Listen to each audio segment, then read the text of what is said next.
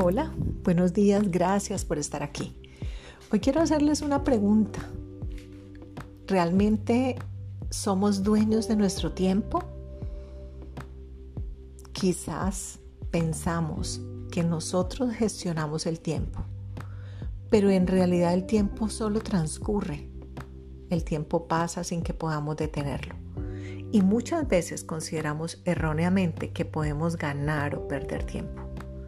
Por ello, el tema de hoy es hacer un alto y revisar cómo estamos gestionando nuestro tiempo.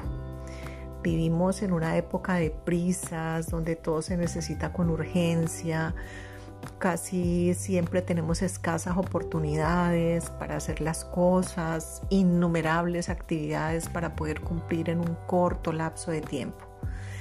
Y en esta época, con tanta tecnología y con tanta información, a veces tampoco logramos comunicarnos de forma adecuada.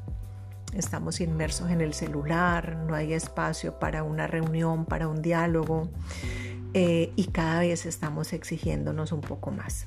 Sin embargo, a pesar de todo esto que les acabo de decir, es nuestra responsabilidad sentirnos dueños de nuestro tiempo.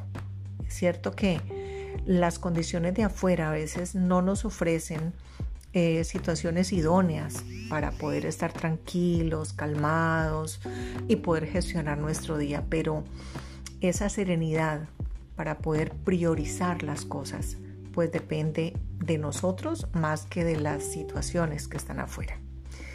Hoy quiero invitarlos a que hagan este alto en el camino y revisen si están teniendo una adecuada gestión de tiempo, cómo están organizando el día a día, cómo están logrando obtener resultados diferentes haciendo lo mismo, cuando al final sabemos que si continuamos haciendo lo mismo, pues el resultado no va a ser distinto.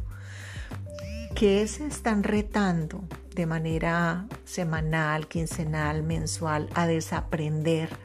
En forma de patrones de conducta que les están afectando en la gestión del tiempo. Bueno, espero que este tema hoy sea bien importante para poder avanzar, para poder lograr eso que tanto anhelamos. Les mando un abrazo gigante lleno de luz y amor. Les habló Marta Hernández en este espacio de Oruga Mariposa.